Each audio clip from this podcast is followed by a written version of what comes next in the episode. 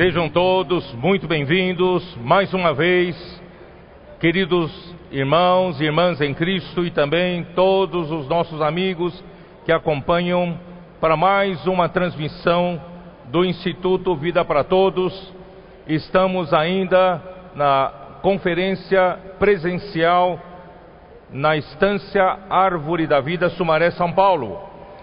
Chegamos à mensagem de número 15 cujo título é Apóstolo Dispensador da Graça de Deus. Efésios capítulo 1, versículos de 1 até 13. Graças a Deus que o Senhor nos trouxe até aqui com muitas bênçãos e muito desfrute, muita alegria. A nossa vida vai mudar completamente daqui para frente a vida da igreja nunca mais será a mesma. Nós estamos já na reta final, no sprint final. Por isso, irmão, não volte mais para o que era convencional, tradicional,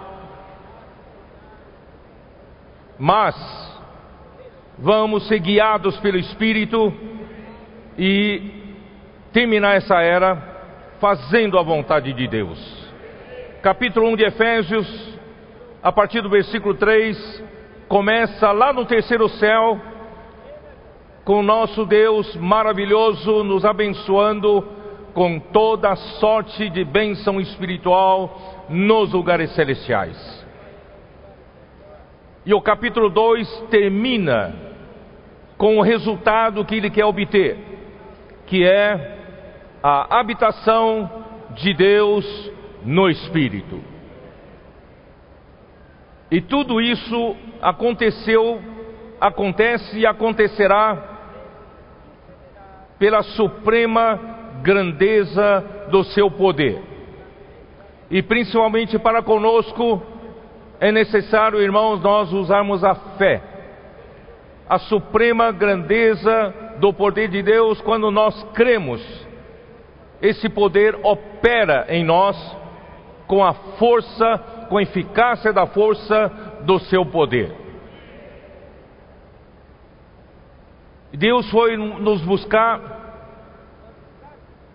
lá na morte, estando nós mortos em nossos delitos e pecados.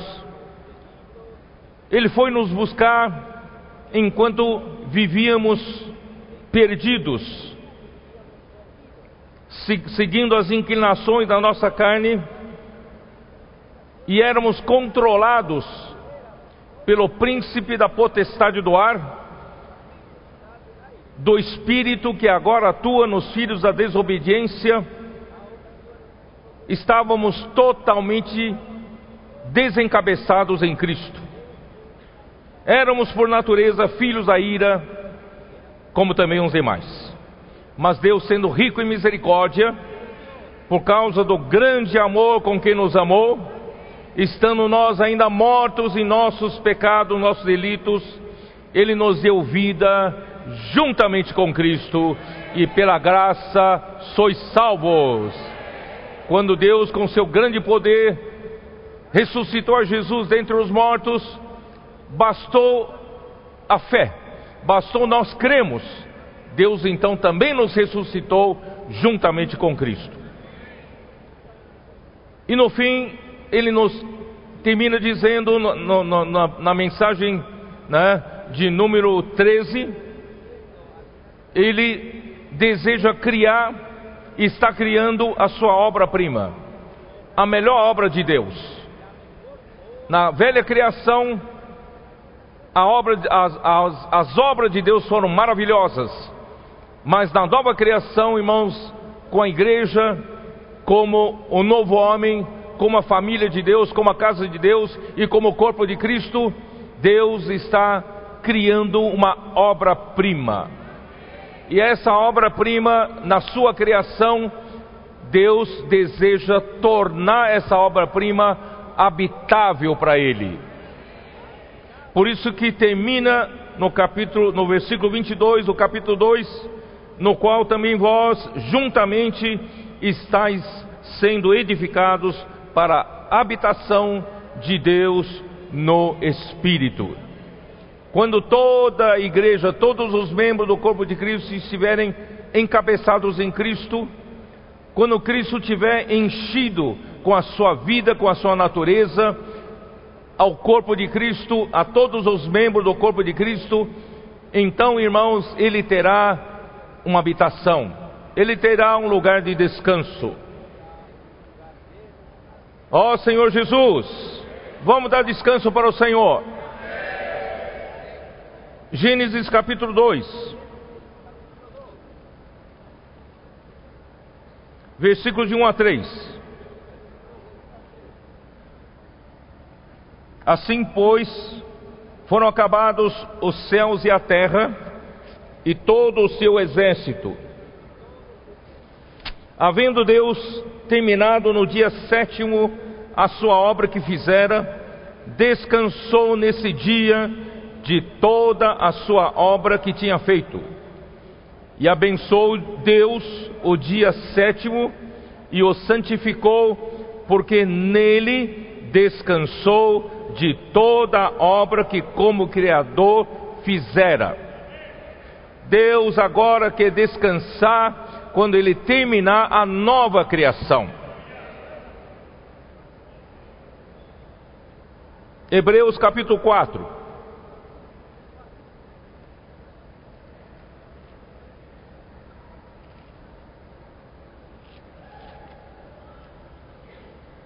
Irmãos, a velha geração que Deus tirou com a poderosa mão do Egito não entrou na boa terra de Canaã por incredulidade e por desobediência. Mas a nova geração vai entrar na boa terra de Canaã se obedecer e se crer. Por isso, irmãos, no capítulo 4, Versículo 1: Temamos, portanto, que sendo-nos deixada a promessa de entrar no descanso de Deus, suceda parecer que algum de vós tenha falhado. Irmãos, tomara que se algum de vós não seja você. Porque há algum de vós está falhando. Não vamos falhar porque também a nós foram anunciadas as boas novas, como se deu com eles. Mas a palavra que ouviram não lhes aproveitou, visto não ter sido acompanhada pela fé naqueles que a ouviram. Irmãos, veja como é importante nós cremos na palavra que sai da boca de Deus. Nós, porém, que cremos, entramos no descanso, conforme Deus tem dito: assim jurei na minha ira, não entrarão no meu descanso, embora certamente as obras estivessem já concluídas desde a fundação do mundo. E porque em certo lugar se diz no tocante ao sétimo dia, e descansou Deus no sétimo dia de todas as obras que fizera e novamente no mesmo lugar não entrarão no meu descanso. Visto, portanto, que resta entrarem alguns nele, e que por causa da desobediência não entraram aqueles aos quais anteriormente foram anunciadas as boas novas, mas eles não entraram. De novo, que oportunidade que o Senhor está dando para nós. De novo, determina certo dia hoje. Irmãos, hoje, falando por Davi, muito tempo depois, segundo antes fora declarado, hoje, se ouvides a sua voz, não endureçais o vosso coração. Ora, se Josué lhes houvesse dado descanso, não falaria posteriormente a respeito de outro dia. Quer dizer, Deus usou Josué, fez o povo, as doze tribos de Israel, tomar, tomarem posse da terra, e a terra foi distribuída, e eles tomaram cada um a sua posse. então não teria que dizer que há um outro descanso. Portanto, resta um descanso para o povo de Deus. Resta um descanso para o povo de Deus. Irmão, sabe que descanso é este? Quando nós terminamos esse trabalho de edificação da igreja, que é o corpo de Cristo, quando nós nos revestimos do novo homem, quando nós permitimos que Cristo seja a nossa personalidade, a nossa pessoa, a nossa vida, a nossa natureza. Quando permitimos que Cristo seja tudo em todos, nós, como a família de Deus, irmãos, teremos cumprido o que Deus sempre quis. Nós seremos edificados sobre a pedra angular. Nós seremos edificados a igreja que Deus tanto deseja. Quando chegar lá, irmão, nós paramos de brigar entre nós. Paramos de ter problemas de relacionamento entre nós. Nós passamos, irmãos, pela palavra profética, pela vida que, nós, que, que está nos suprindo, irmão, nós estamos sendo cada vez mais ajustados, estamos estreitamente edificados juntos. Irmão, não tem jeito, nosso destino está fadado a ficarmos juntos. Por isso, não rejeite ninguém. E quando isso acontecer, irmãos, Cristo realmente encabeçará todas as coisas na igreja. Então, Deus haverá um lugar de descanso. Ele poderá voltar. Cristo voltará. Quando Cristo voltar, irmãos, onde vão estar esses vencedores que Deus prometeu esse descanso, esse dia de descanso? Quando será? Onde será? No milênio. Deus preparou para os vencedores mil anos para entrarmos no descanso de Deus, porque quando Deus encontrar um lugar de habitação no Espírito aqui na terra, irmãos, Deus vai descansar e o sétimo dia será sétimo mil anos. E ali, irmãos, nós vencedores vamos estar no descanso, reinando juntamente com Cristo. Você quer participar? Porque aquele que entrou no descanso de Deus, também ele mesmo descansou de suas obras, como Deus das suas. Hoje mesmo podemos trabalhar no descanso de Deus. Esforcemos-nos, pois, por entrar naquele descanso, a fim de que ninguém caia, segundo o mesmo exemplo da de desobediência. Irmão, não vamos desobedecer. Desobedecer é aquele que tem o espírito que atua nos filhos da desobediência. Não estamos mais nessa esfera. Porque a palavra de Deus é viva e eficaz não é doutrina, não é teoria, ela é viva, ela é eficaz. E mais cortante do que qualquer espada de dois gumes. E penetra, irmãos, até o ponto de dividir a alma do espírito. Divide juntas e medulas e é apta para discernir os pensamentos e propósitos do coração. Não tem nada que fica o que escondida, oculta diante de Deus. Nada ficou escondido e oculto diante de Deus. Tudo será exposto. E não há criatura que não seja manifesta na sua presença. Pelo contrário, todas as coisas estão descobertas e patentes aos olhos daquele a quem temos de prestar contas. Todos terão de prestar contas diante do Senhor. Ó oh, Senhor Jesus, agora posso entrar no capítulo 3. Vamos lá? Efésios 3. Versículo 1. Por esta causa, eu, Paulo, sou prisioneiro de Cristo Jesus por amor de vós, gentios por esta causa, que causa é esta? Que causa é esta? por toda a revelação que ele nos deu dos capítulos 1 e 2.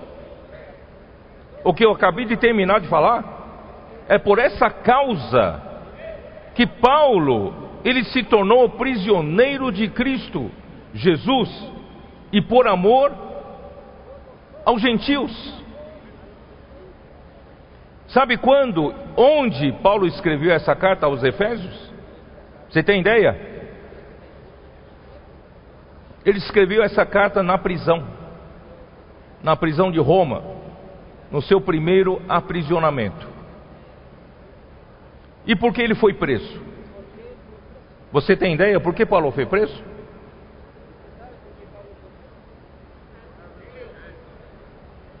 Tem ideia? Por que Paulo foi preso? Por causa da acusação dos judeus. Ou não? Da perseguição dos judeus, acusaram junto à autoridade romana, fizeram aquele tumulto em Jerusalém e prenderam a ele. Aí o comandante salvou a ele e o levou para Cesareia. Ficou por dois anos ali na, na cidade de Cesareia. E os judeus tentaram trazer de volta para Jerusalém e no caminho armar uma cilada e matá-lo. Mas por que tanto ódio, irmãos? Por que tanto ódio dos judeus contra Paulo? Você faz ideia não? Por que tanto ódio?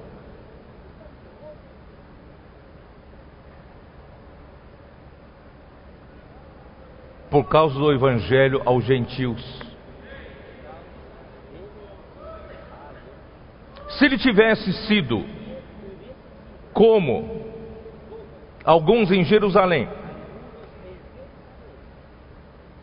principalmente sob a liderança do Tiago, não aquele apóstolo que morreu como Marte por Herodes, mas o Tiago, irmão de Jesus, ele era um proeminente presbítero ali na igreja em Jerusalém.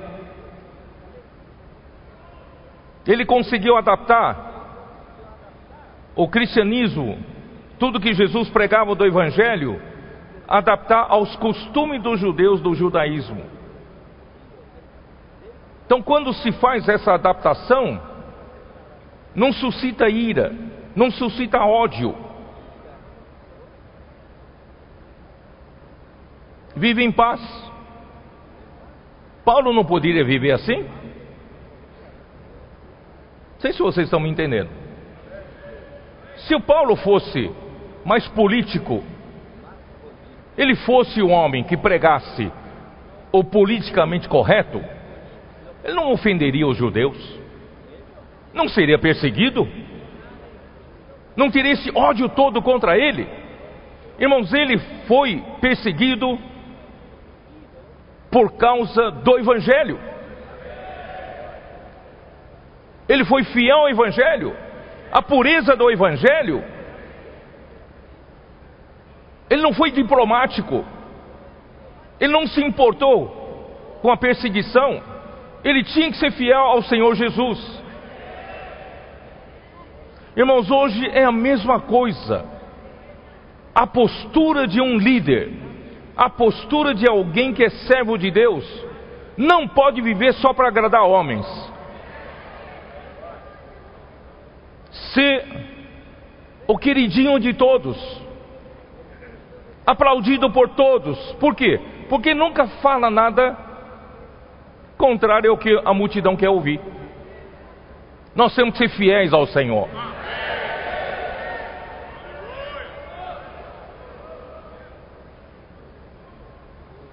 Irmãos, enquanto eu vivo, eu não quero perder um minuto sequer.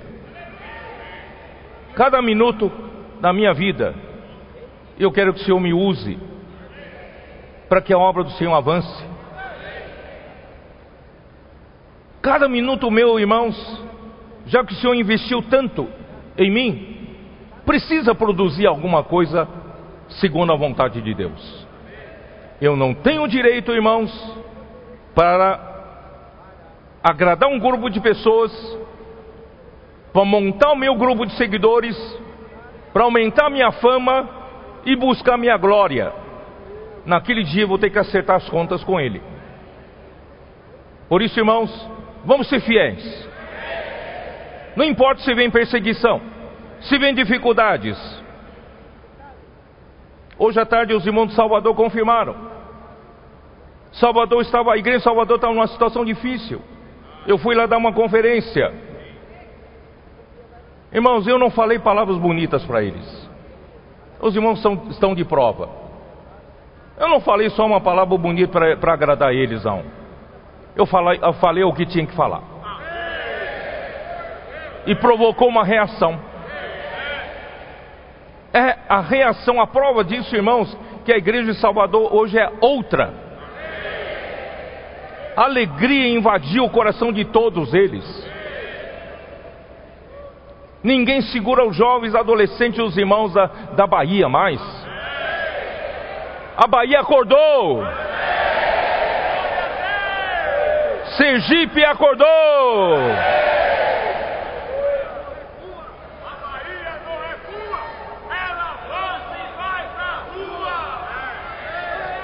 Por isso, irmãos, não podemos ser políticos. Não podemos apenas falar alguma coisa para evitar perseguição, para evitar dificuldades. Nós temos que ser fiéis ao Senhor. Se ele não pregasse aos gentios, quem sabe não suscitaria tanto ódio dos judeus. Ele até apontou o erro do apóstolo Pedro. Apóstolo Pedro estava junto com Paulo, junto com os irmãos ali, comendo junto com gentios, crentes. Mas de repente chegaram alguns da parte de Tiago, que são os mais radicais, judaizantes, e os judeus não comem junto com os gentios. Aí imediatamente Pedro soube que está, estão vindo alguns da parte de, de Tiago, ele se apartou dos, dos irmãos gentios e foram se juntar com os irmãos judeus. E Paulo chamou a atenção dele: Você está dissimulando. Irmão, para que fazer papel de homem mau? Paulo fez papel de homem mau aí. Irmãos, é para ser fiel ao Evangelho.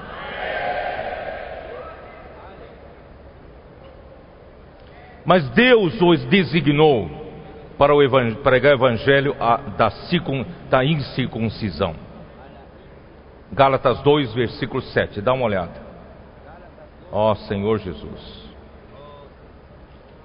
Gálatas 2, versículo 7. Antes, pelo contrário, quando viram que o evangelho da incircuncisão me fora confiado, como a Pedro o da circuncisão. Então Deus encarregou a Paulo o evangelho da incircuncisão, ou seja, pregar o evangelho aos gentios. Versículo 9: E quando conheceram a graça que me foi dada, Tiago, Cefas e João, que eram reputados colunas, me estenderam a mim e a Barnabé a destra de comunhão, a fim de que nós fôssemos para os gentios e eles para a circuncisão. Vocês entenderam? Ficou patente que Deus havia separado Paulo para pregar evangelho aos gentios. Irmãos, graças a Deus por termos, termos tido um irmão tão fiel no passado.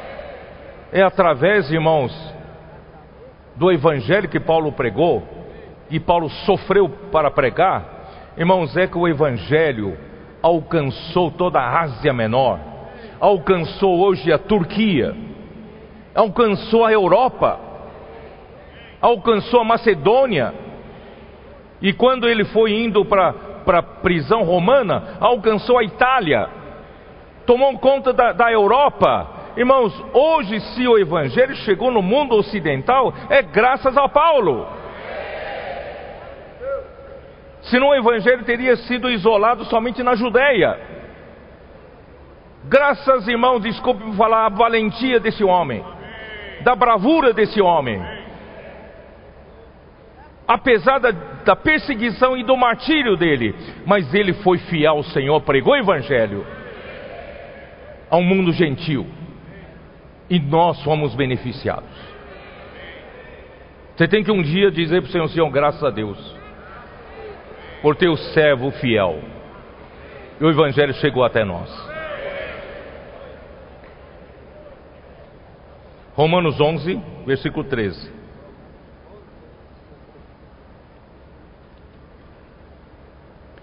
Dirijo-me a vós que sois gentios, visto, pois, que eu sou apóstolo dos gentios, glorifico o meu ministério. 1 Timóteo 2,7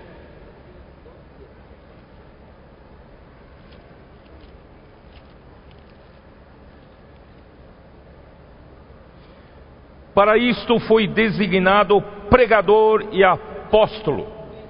Afirmo a verdade e não minto. Mestre dos gentios na fé e na verdade. Ele foi designado por Deus.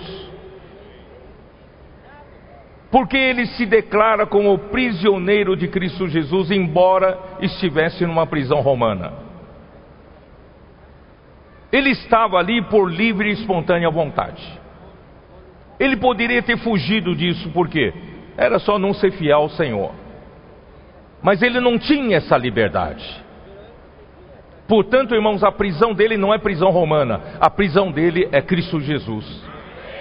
Pela sua fidelidade a Cristo Jesus. Não sei se vocês me entenderam. É por, por isso ele diz: Eu, o prisioneiro de Cristo Jesus. Não sou prisioneiro de Roma, eu sou prisioneiro de Cristo Jesus.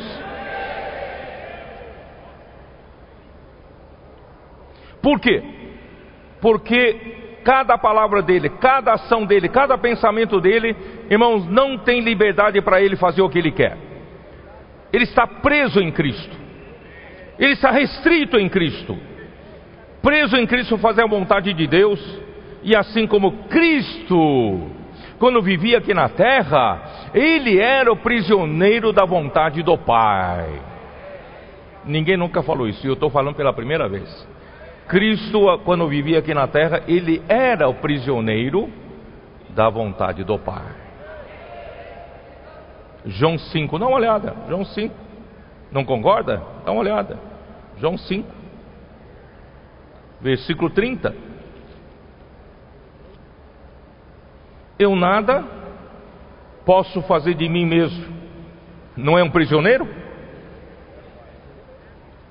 Você tem liberdade de falar o que fazer o que você quer? Cristo aqui na terra não tinha liberdade de fazer o que ele quer, não.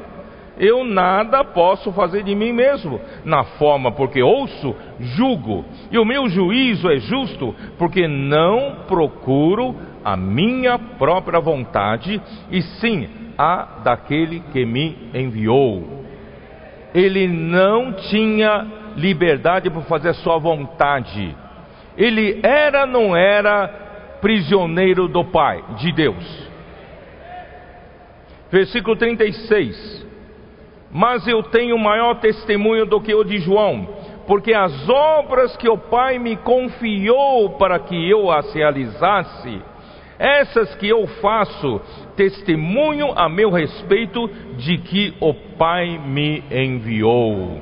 Eu estou aqui meramente como um instrumento do Pai. O Pai me enviou para eu fazer o que Ele quer, não é para fazer o que eu quero. Capítulo 6, versículo 38. Porque eu desci do céu não para fazer a minha própria vontade, e sim a vontade daquele que me enviou. Irmãos, o filho era, não era prisioneiro do pai. E a vontade que me enviou é esta: que nenhum eu perca de todos os que me deu. Pelo contrário, eu o ressuscitarei no último dia. De fato, a vontade de meu Pai é que todo homem que vira o Filho e nele crê tenha vida eterna, e eu o ressuscitarei no último dia. Capítulo 7, versículo 16. Respondeu-lhe Jesus: O meu ensino não é meu, e sim daquele que me enviou. Irmãos, hoje tem tantos pregadores livres para pregar o que querem. Jesus não tinha liberdade para pregar o que ele queria, ele pregava o que o Pai queria. Irmãos, hoje é a mesma coisa, nós não temos liberdade em nós mesmos, irmãos, nós somos prisioneiros de Cristo Jesus também. Se alguém quiser fazer a vontade dele, conhecerá a respeito da minha doutrina, se ela é de Deus ou se eu falo por mim mesmo. Quem fala por si está procurando a sua própria glória. Quem fala por si está procurando a sua própria glória. Irmãos, Jesus nunca procurou a sua própria glória. Mas o que procura a glória de quem o enviou, esse é verdadeiro, e nele não há injustiça. Ó Senhor Jesus. Esse é o pequeno começo, vamos lá. Efésios capítulo 3, versículo 2. Se é que tendes ouvido a respeito da dispensação da graça de Deus a mim confiada para vós outros. Paulo tinha uma responsabilidade que lhe foi confiada. E essa responsabilidade, Paulo usa a palavra dispensação, que em grego é oikonomia. Oikonomia. Oikonomia é a administração de um lar, é uma gerência, né, é a gerência do plano de Deus para a igreja, é o arranjo divino de Deus para fazer a sua vontade, tudo isso que eu expliquei Efésios capítulo 1 e Efésios capítulo 2. Vocês entenderam? Essa é a dispensação, é a economia de Deus, da qual Paulo foi encarregado, né, como um dispensador. E ele, ele é o dispensador, irmãos, essa palavra dispensador, eu fui procurar no dicionário, que diz assim: é aquele que dispensa, é aquele que distribui, é aquele que concede. Irmãos, nós na igreja precisamos aprender a ser um dispensador, um dispensador das riquezas de Deus. Deus tem muitas riquezas para o seu povo. Deus tem toda sorte de bênção espiritual nos lugares celestiais para dispensar para o corpo de Cristo. Mas ele precisa usar um canal. E o apóstolo é esse canal. Apóstolo, o apóstolo é um dispensador da graça de Deus. A graça de Deus, irmãos, é toda a riqueza de Deus que Deus dá por meio do seu Filho, Cristo. Mas aqui hoje na terra, Deus precisa de um dispensador. E Deus está dispensando as suas riquezas por meio da palavra profética por meio do seu dispensador, está sendo o que? Derramado para nós, irmãos, todas as riquezas de Deus como graça.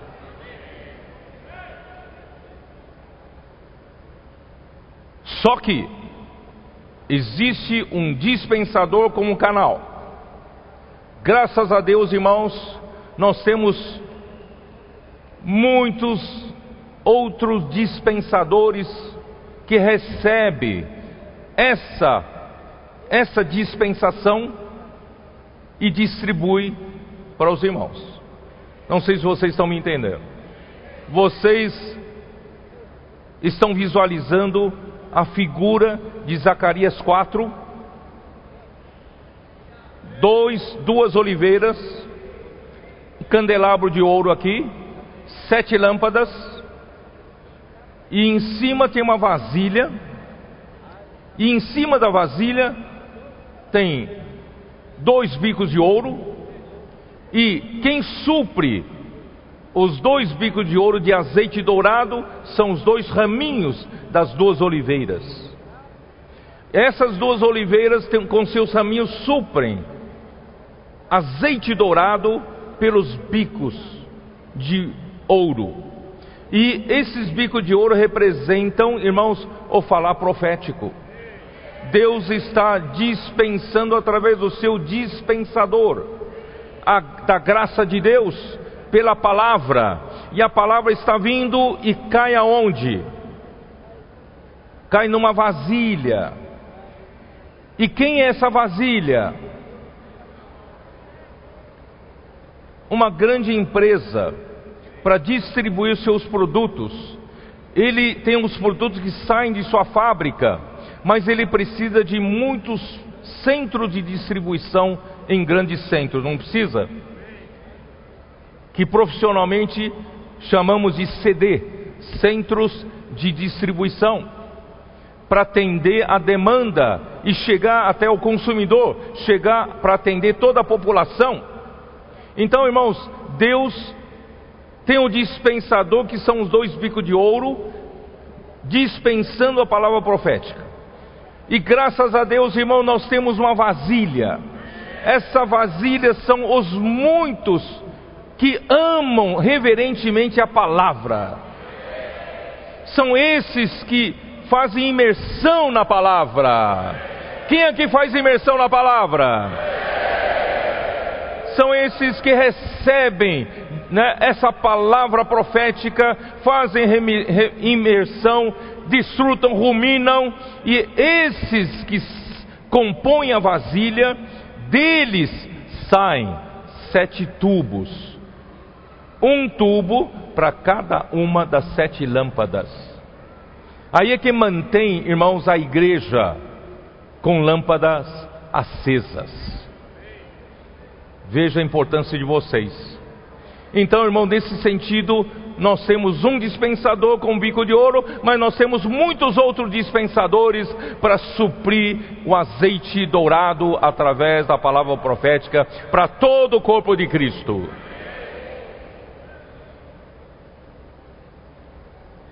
Essa é a graça de Deus. Irmãos, essa graça é toda sorte de bênção espiritual que Deus nos abençoou nos lugares celestiais, e essa vem juntamente com essa benção o poder, e também, irmãos, também nos salvou, nos tirou da morte e também nos colocou em lugares celestiais com Cristo. Ele fez a paz, criando um novo homem, com o fim de nos edificar em um só corpo e hoje nós temos acesso ao Pai em espírito. E tornamos-nos membros da família de Deus. Irmão, tudo é graças a esse, essa dispensação. E Deus está nos edificando através dessa distribuição. E nós estamos sendo edificados para a habitação de Deus no Espírito, para descanso final de Deus. Irmãos, esse, este era o trabalho de Paulo. Esse também deve ser o trabalho de todos os apóstolos. Ele trabalhou mais do que outros. 1 Coríntios 15, dá uma olhada em 1 Coríntios 15, versículo 10.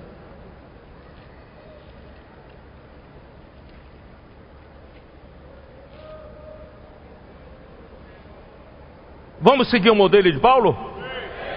Vamos ser fiéis eh, dispensadores como Paulo?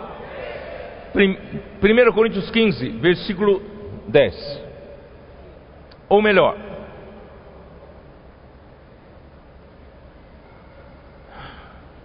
versículo 9.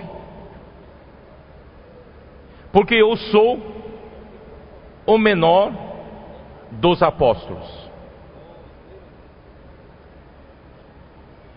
Que mesmo não sou digno de ser chamado apóstolo, pois persegui a igreja de Deus. E também eu vim depois de todos os outros apóstolos, eu fui visto, eu, eu sou como um nascido fora de tempo. Então não mereço nem ser chamado de apóstolo, mas aprove Deus me chamar. Aí versículo 10, irmãos, mas pela graça de Deus sou o que sou e a sua graça que me foi concedida não se tornou vã. Antes, trabalhei muito mais do que todos eles, todavia não eu, mas a graça de Deus comigo.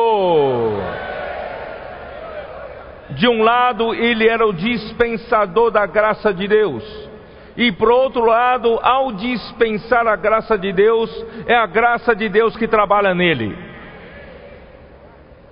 Vamos fazer esse trabalho assim? Assim não cansa, irmãos. Não é?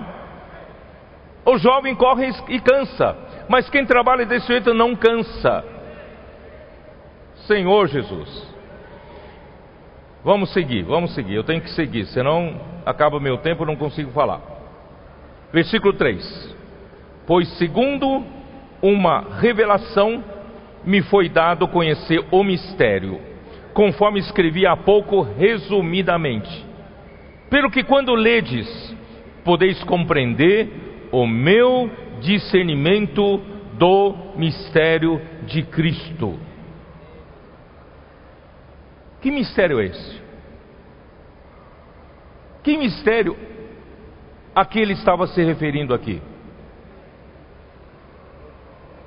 Quem sabe? Tudo que ele falou, Efésios 1 e Efésios 2. É ou não é? Não é um mistério?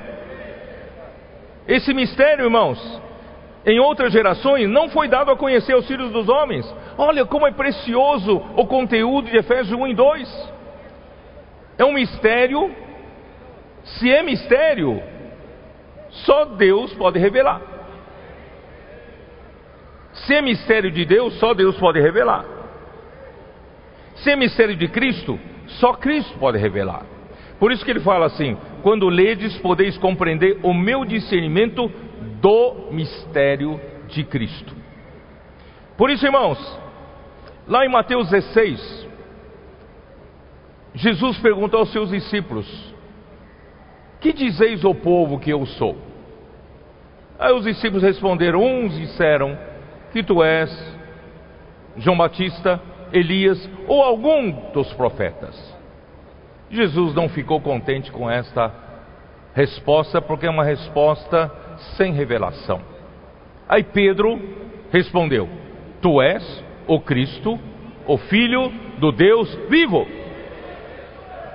Aí o Cristo ficou contente. Aí disse para Pedro: Pedro, não foi nem carne nem sangue quem revelou isso para você, mas foi meu Pai que está nos céus. Ele quis revelar para você que eu sou o Cristo ungido dele para executar o plano de Deus. E eu sou filho de Deus, eu vou executar através da vida produzir uma igreja em vida, como o corpo de Cristo, edificar o corpo de Cristo em vida, com vida.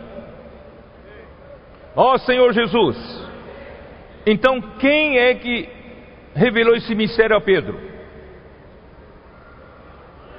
Em Mateus 16. Foi o Pai. Então, esse é o mistério de Deus. O mistério de Deus, irmãos, é revelar Cristo. E agora quem é mistério de Cristo? Ah, é tudo que ele revelou no Efésios 1 e 2. O mistério de Cristo, irmãos, é a igreja como corpo de Cristo. É a família de Deus. É obra-prima de Deus. É fazer dos gentios e e judeus crentes um só corpo em Deus, e de edificar num edifício sobre o fundamento dos, dos apóstolos e dos profetas, mas a pedra angular é Cristo. E no fim, a pedra de remate também é Cristo. E no final, irmãos, nós, Deus terá conseguido, através desse ministério, terminar de executar o mistério de Cristo, que é lugar de habitação de Deus no Espírito. Esse é o mistério de Cristo, irmãos. Esse é o mistério de Cristo. Ó oh, Senhor Jesus. Colossenses 2:2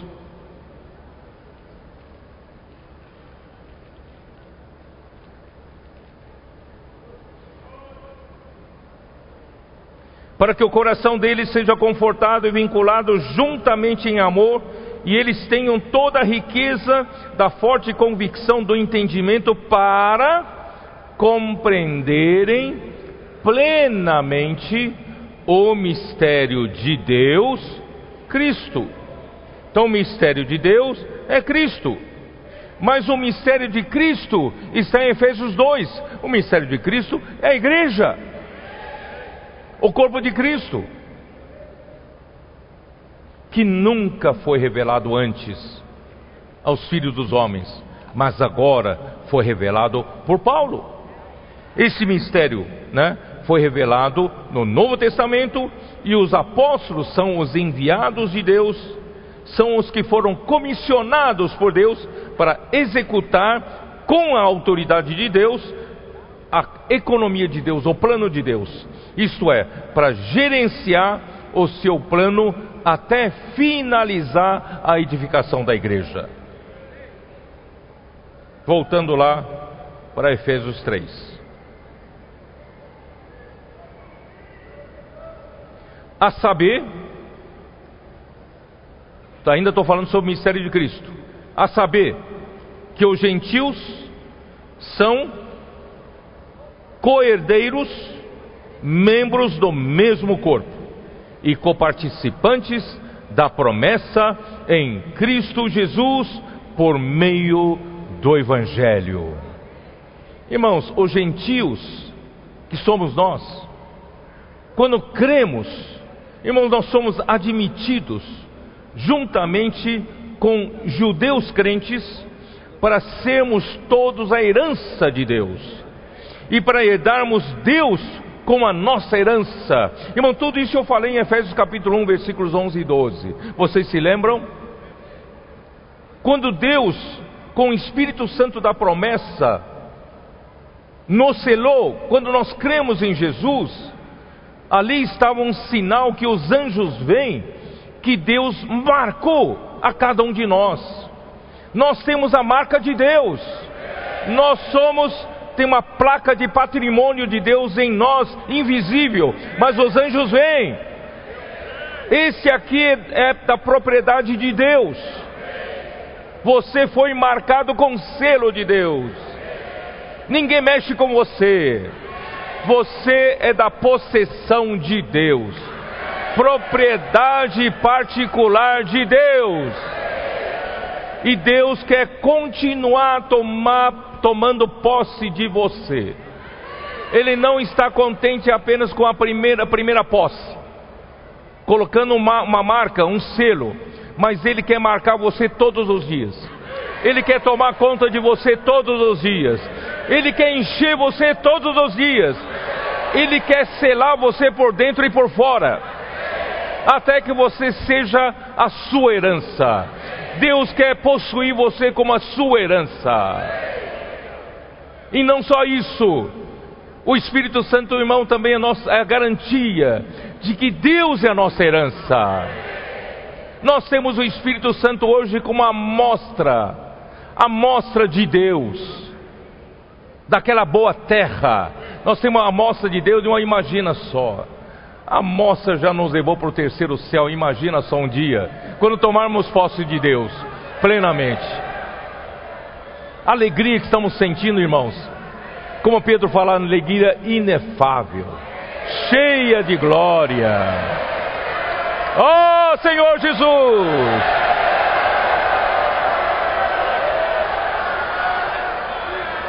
E através, através desse dispensador que era Paulo, dispensando continuamente a graça de Deus a nós, e nós, irmãos, vamos recebendo o próprio Deus vindo pela graça, e nós vamos tomando posse de Deus. Vamos também tomando posse cada vez mais de Deus, mais experiência de Deus, mais maturidade, irmão, nós vamos explodir. Aí quando chegar não dá para encher mais, irmãos, termina essa era. Aí nós vamos ser introduzidos na, em Deus com a glória. Aí você vai ver o que é isso. Você vai estar mergulhado em Deus que é amor. Você vai estar abraçado por Deus que é amor. Você vai estar abraçado no Deus que é a luz. Justiça, alegria e paz. Irmãos, infinitos. Uma experiência, irmãos, que eu não consigo falar porque eu não fui lá ainda. Mas podemos ter um pouco de antegozo pelo Espírito Santo. Não é maravilhoso, irmãos? Já está nos trazendo tanta êxtase. Estão ficando louco, louco, loucos.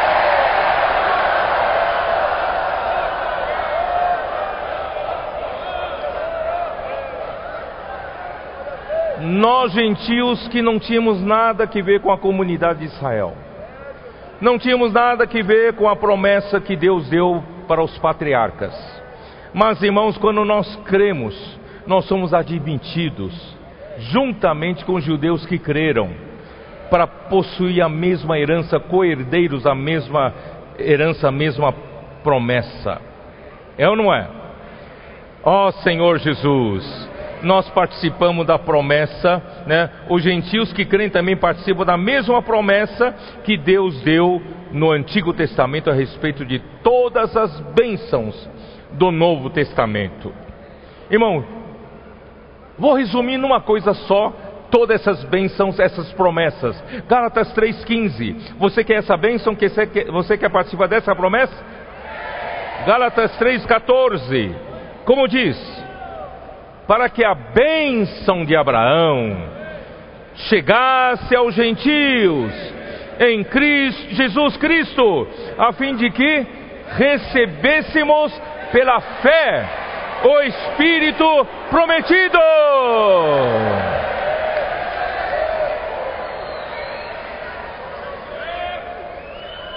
E a participação na herança, a participação na promessa por parte dos gentios Irmãos, vem pelo ouvir a palavra da verdade, que é o evangelho da nossa salvação, que eu falei sobre Efésios capítulo 1, versículo 13. Vocês se lembram?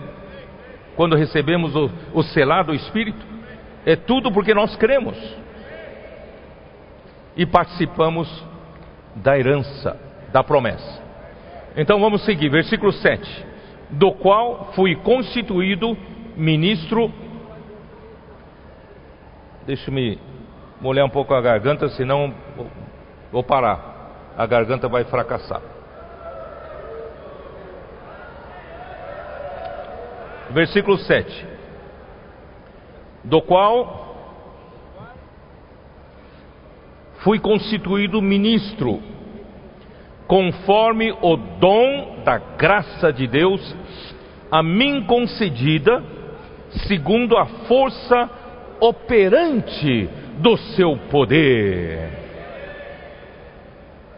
Ó Senhor Jesus. Eu vou ter que falar de novo da força operante. Em Romanos 15, versículo 15, ali diz, Romanos 15, Entretanto, vos escrevi em parte mais ousadamente, como para vos trazer isso de novo à memória, por causa da graça que me foi outorgada por Deus, a graça que Deus me deu, para que eu seja ministro de Cristo Jesus,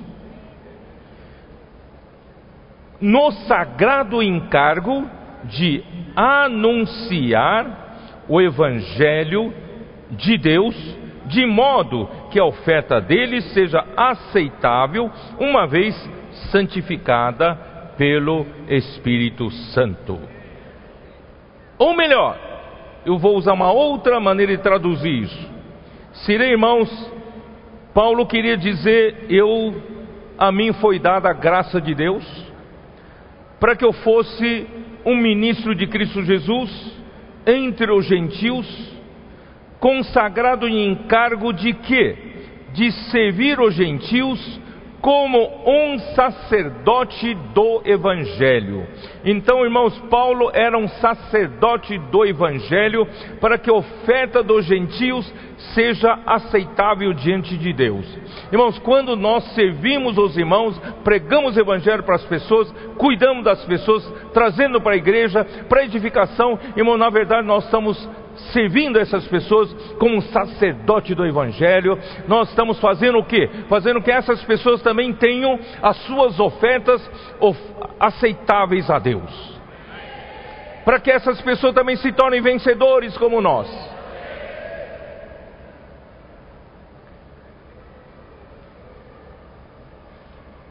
Irmão, a força, vou ter que falar um pouco da força operante do seu poder.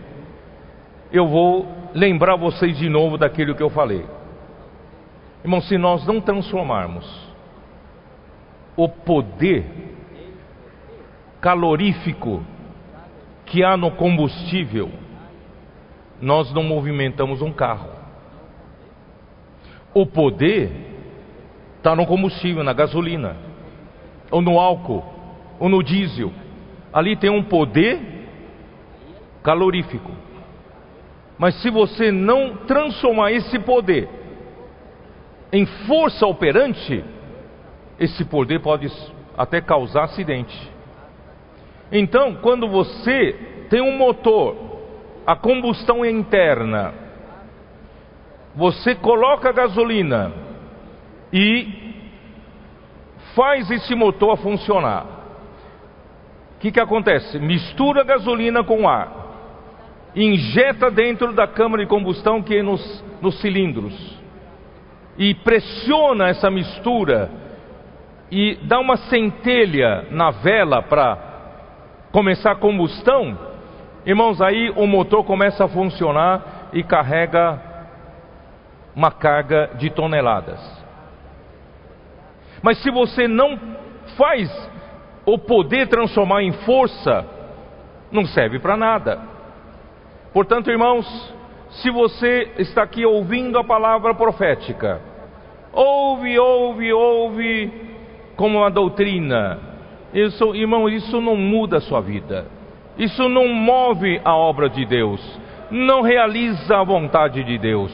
Mas se você recebe como combustível a palavra profética, e se você mistura com o Espírito, se você exercita o Espírito, você faz imersão na palavra, você começa junto com os irmãos, né? Você começa a misturar, começam a usar né, a palavra profética para transformar o poder em força. Aí, irmãos, o que, que vai acontecer? Você vai numa situação de pressão na rua, aleluia, vai dar uma explosão. Paulo trabalhava pela força operante do poder de Deus. Por isso, irmão, nós temos que transformar o poder na força.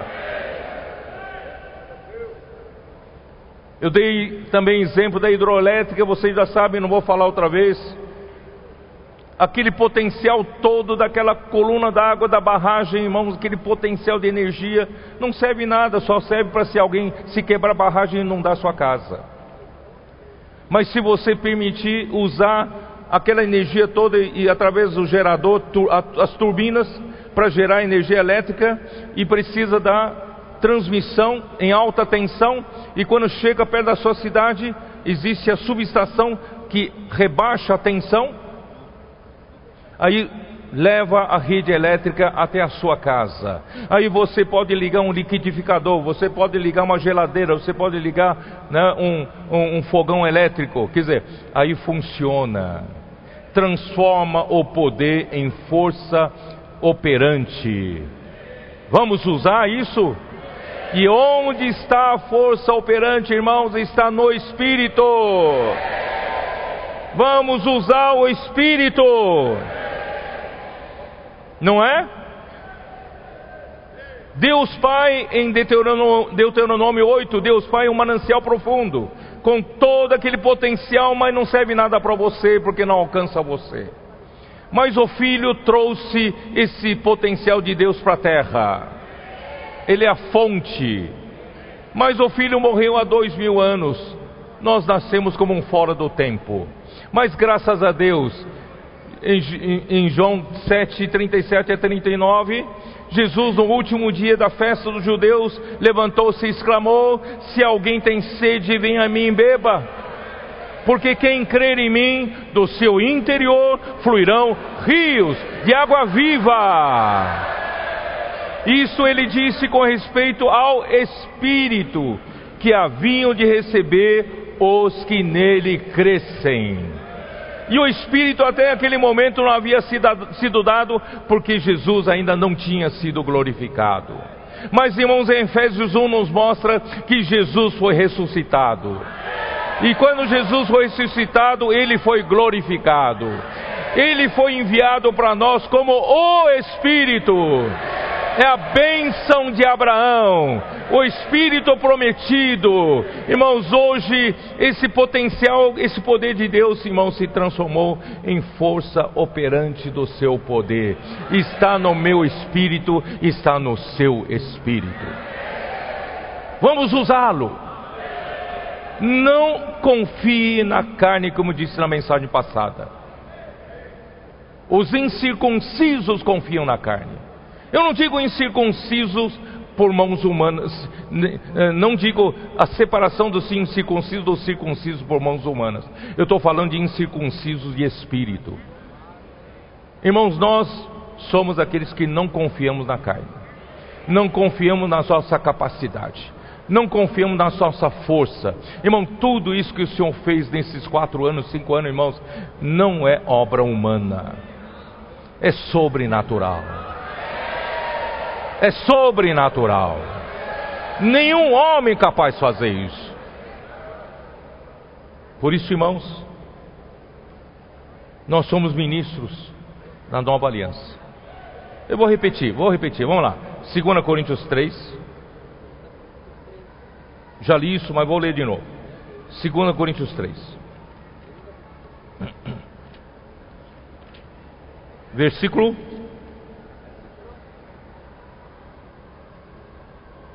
4. E é por intermédio de Cristo que temos tal confiança em Deus. Não que por nós mesmos sejamos capazes de pensar alguma coisa como se partisse de nós. Pelo contrário, a nossa suficiência vem de Deus. Irmão, quer dizer, nós não temos capacidade nenhuma, nem de começar a pensar em alguma coisa. Não pense, irmão, tudo isso que aconteceu veio por homem, não. Veio por um, um homem que planejou tudo isso, é impossível. Tudo isso veio de Deus, o qual nos habilitou para sermos ministros de uma nova aliança, não da letra, mas do Espírito, porque a letra mata, mas o Espírito dá vida. Segunda Coríntios 4, 7. Temos, porém, este tesouro em vasos de barro, para que a excelência do poder seja de Deus e não de nós. Põe isso na sua cabeça, o poder, a excelência do poder é de Deus e não de nós. Zacarias 4:6. Essa é a palavra do Senhor a Zorobabel, não por força nem por poder, mas é pelo meu espírito, diz o Senhor dos exércitos. Nós vemos em 1 Coríntios 15, versículo 8 e 9, eu falei, Paulo se considerava o menor, o menor. Irmãos, esse o menor, no sentido original, é ele se considerava menos que o menor, menos que o menor. Ele era o menor dos apóstolos, como nascido fora do tempo, e mesmo não era digno de ser chamado apóstolo, pois perseguiu a igreja de Deus. Eu já li isso, mas pela graça de Deus sou o que sou, e a graça que me foi concedida não se tornou vã. Antes trabalhei muito mais do que todos eles, todavia, não eu, não é minha capacidade, mas é a graça de Deus comigo. Irmãos, tudo que está acontecendo, irmão, não é fruto do meu poder, da minha capacidade. É o fruto da graça de Deus. Capítulo 2 Coríntios capítulo 11, versículo 5.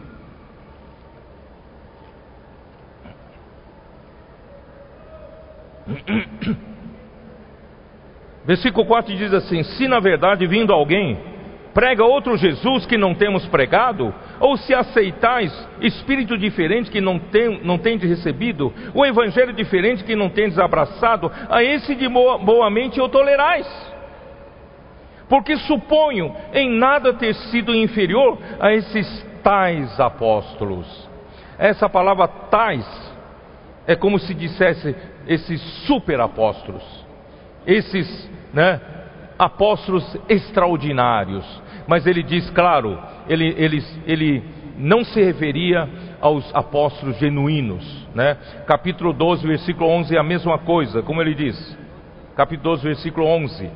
Tenho me tornado insensato, isto me constrangesses, e eu devia ter sido louvado por vós, porquanto em nada fui inferior a esses tais apóstolos, a esses super apóstolos, né? ainda que nada sou eu sou men menos que o menor, mas ainda que nada sou, mas eu não sou menor do que esses superapóstolos. Esses superapóstolos, irmãos, eles se referem no versículo 13: Porque em nada tendes vós sido, em, em, em que tendes vós sido inferiores às demais igrejas, né?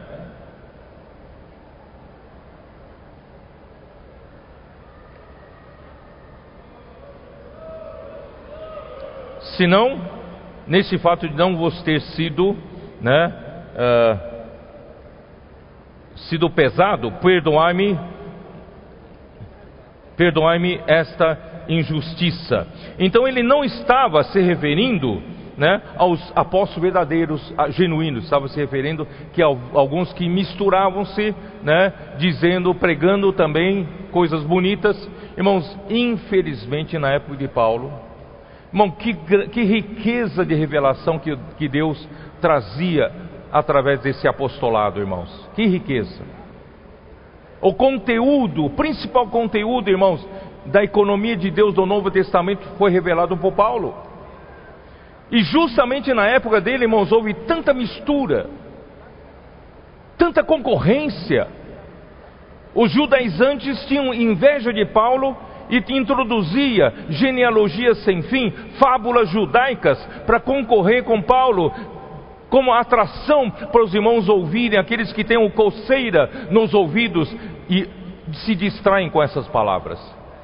E os filósofos, os que gostavam de filosofia grega, introduzia ensinamentos gnósticos. Alguns até introduziam ensinamentos místicos. Irmão, quando chegou na época de João, isso tudo se transformou em muitas heresias. Irmãos, quando o povo não tem, não dá atenção, não tem amor reverente à palavra profética, o povo acaba se corrompendo. No tempo de Paulo, irmãos, Paulo foi forçado a escrever a segunda epístola aos Coríntios, porque as igrejas não estavam dando atenção, não estavam focadas na palavra profética. É uma pena, é uma pena. Por isso que houve tanta confusão depois disso. Mas graças a Deus, irmãos, hoje no final, no século 21, as coisas viraram. O Senhor levantou a igreja em Filadélfia. E a igreja em Filadélfia tem pouca força. A igreja de Filadélfia é pequenino rebanho, não tem muita gente. Mas irmãos, aprove a Deus Pai dar a, a igreja, a pequenino rebanho o seu reino. E qual é a grande diferença, irmão, da igreja de Filadélfia com relação às outras?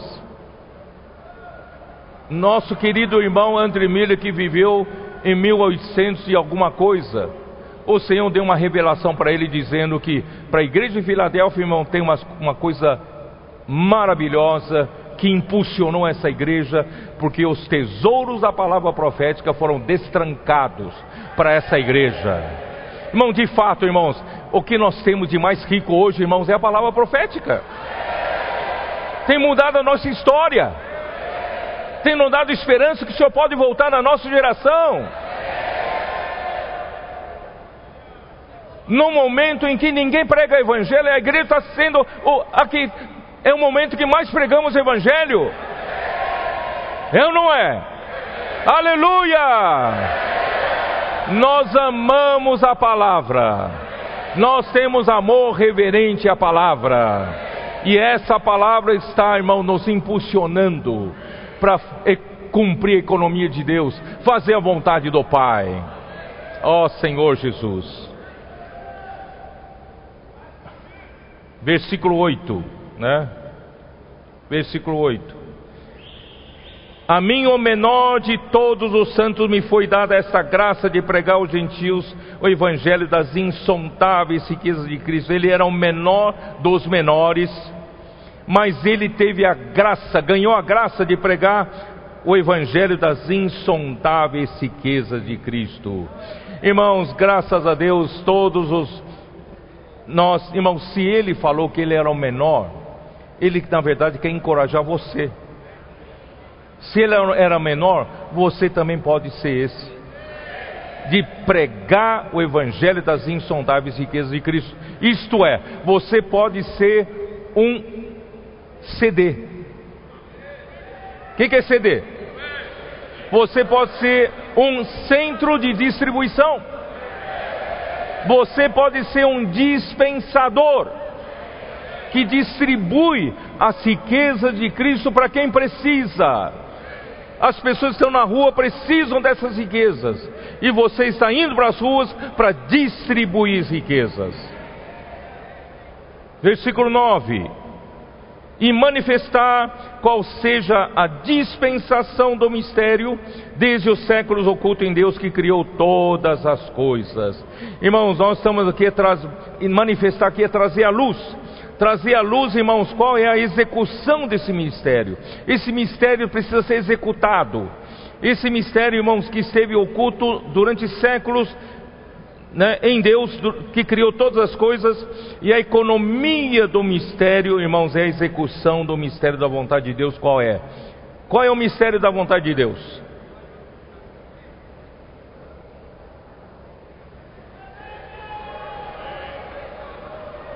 Efésios 1, 9 e 10. Ninguém se lembra? Qual é o mistério da vontade de Deus? É encabeçar em Cristo todas as coisas, no céu e na terra. A, o resultado de você ser um dispensador o resultado de você ser um distribuidor, o resultado de você levar as riquezas insondáveis de Cristo e distribuir às pessoas que precisam. E esse resultado, irmãos, é executar o mistério da vontade de Deus, isto é, você está encabeçando todas as coisas em Cristo. Amém? Assim, irmãos, para a execução do mistério da vontade de Deus, ele levanta hoje apóstolos para serem os dispensadores da graça de Deus, para ministrar o evangelho das riquezas ao corpo de Cristo. Né? Versículo 10 até 13, que diz o quê? Para que pela igreja a multiforme sabedoria de Deus se torne conhecida agora dos principados e potestades nos lugares celestiais, segundo o eterno propósito que estabeleceu ele em Cristo Jesus, nosso Senhor. Irmão, sabe, executando esse mistério, executando isso que foi falado em Efésios 1 e 2, sabe o que, que vai acontecer?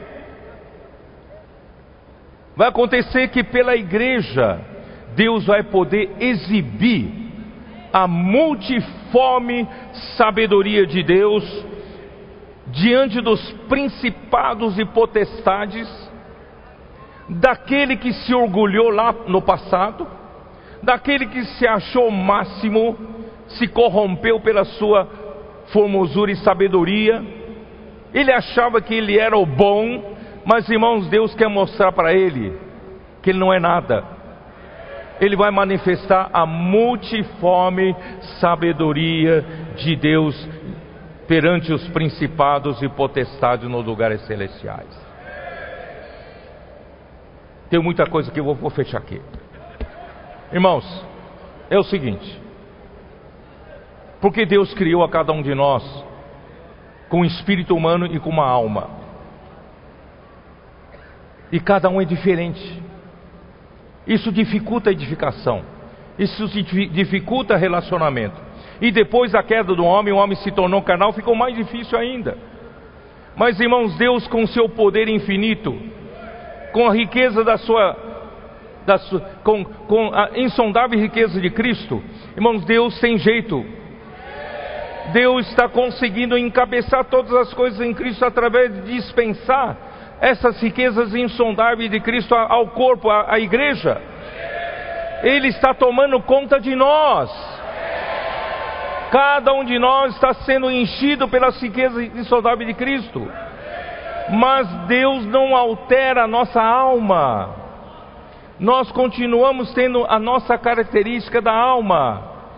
Se os seus irmãos estão me entendendo, não a alma caída, mas a nossa personalidade na alma, irmão, Deus quer usar para mostrar a multiforme sabedoria de Deus no resultado final. Temos pessoas de todos os tipos um pensa de um jeito, outro pensa de outro, um tem um jeito para isso, outro tem um jeito para outro. Irmãos, quando Deus conseguir, Cristo conseguir encabeçar todos, Cristo conseguir ser o grande maestro de todos nós, quando Ele encabeçar, irmãos, Ele vai reger uma grande orquestra. Já pensou uma orquestra de milhões de instrumentos? diferentes, ou até bilhões de instrumentos diferentes, mas sob o comando de um só regente, sob o comando de um só maestro. Irmãos, vai sair uma sinfonia maravilhosa, como esse universo jamais viu. Nós somos diferentes, sim. Mas Deus, Senhor está nos domando, Senhor está nos encabeçando, está nos governando, irmão, para essa grande sinfonia, para essa grande orquestra, Deus, Jesus Cristo vai nos comandar, nós vamos mostrar para esse universo, principalmente para os rebeldes, essa multiforme sabedoria de Deus pela igreja. Eu vou terminar aqui, vou terminar aqui. Você está alegre não? Eu estou muito alegre. Deus vai mostrar para os rebeldes a multiforme sabedoria de Deus. Amém.